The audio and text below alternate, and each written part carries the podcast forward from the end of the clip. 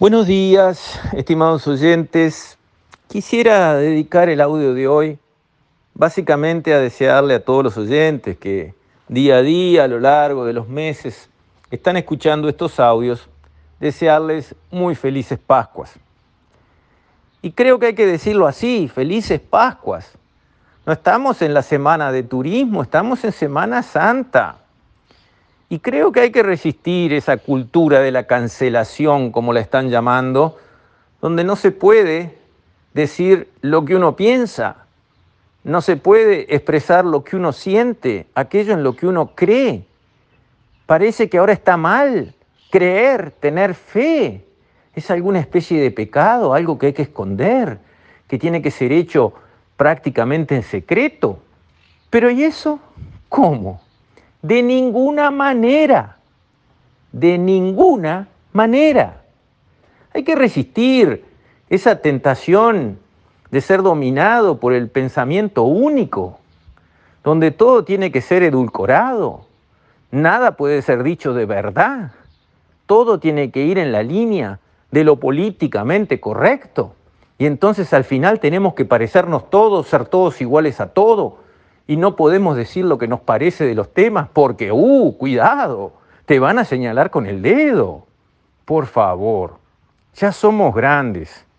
Pasó el tiempo ese de dejarnos arrollar por la ola de lo políticamente correcto.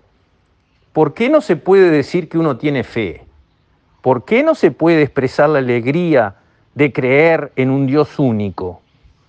Eso no obliga, no avasalla al otro a hacer lo mismo que uno. La libertad del hombre viene también en la Biblia. El hombre es libre. Pero cuidado, yo no quiero que me avasallen a mí y que me obliguen a mí a hablar como si no tuviera fe y a esconderme para hacer mi fe en secreto en un rincón. No. ¿Dónde se vio y por qué? Entonces, vamos a dejar atrás esa manera de actuar, de considerar que uno tiene que decir lo mismo que dicen todos, que no tiene que exteriorizar su fe, que tiene que mantenerse, digamos, como si uno actuara hacia afuera como un ateo, aunque hacia adentro uno tuviera fe. De ninguna manera, de ninguna manera. Terminó. Eso no tiene que seguir así tiene que ser al revés.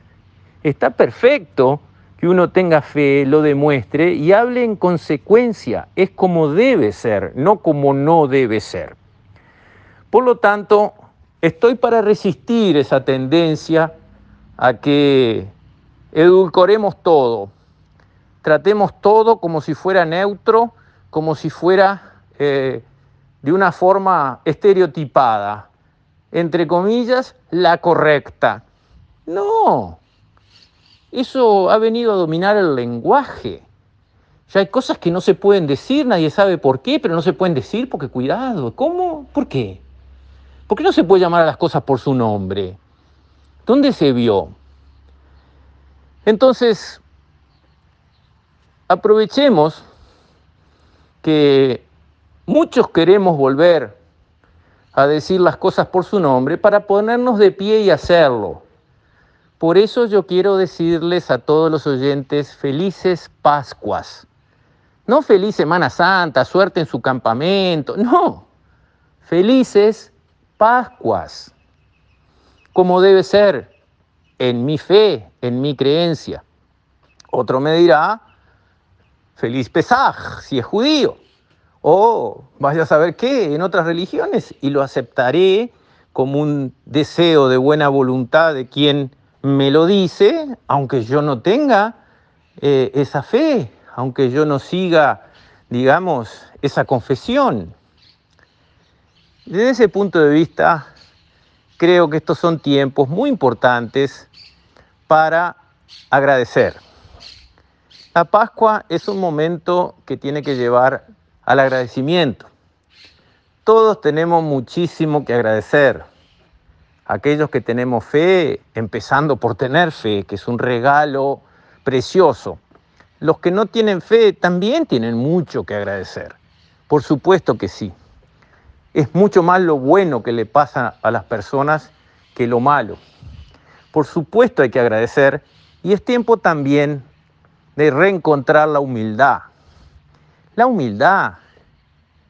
Todos tenemos muchas debilidades, muchas flaquezas, tenemos muchos aspectos de nuestra personalidad y de nuestro comportamiento que bajo cualquier norma, la norma religiosa o la norma no religiosa, la norma de la buena fe, la norma de la buena persona, bajo cualquier vara tenemos todos muchos aspectos de nuestra personalidad y de nuestra conducta que necesitan correcciones, mejoras.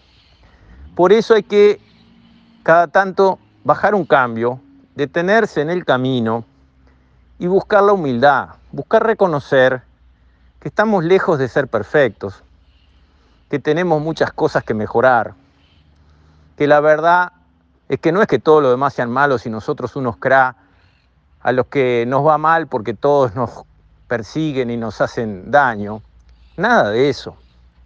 La humildad es una gran compañera y desde ese punto de vista no hay mejor tiempo en el año que la Pascua para buscar la humildad, la introspección y reconocer lo mucho que nos hace falta, mirarnos a nosotros mismos en el espejo, ver nuestros defectos, que son muchos, y encontrar la manera de mejorar.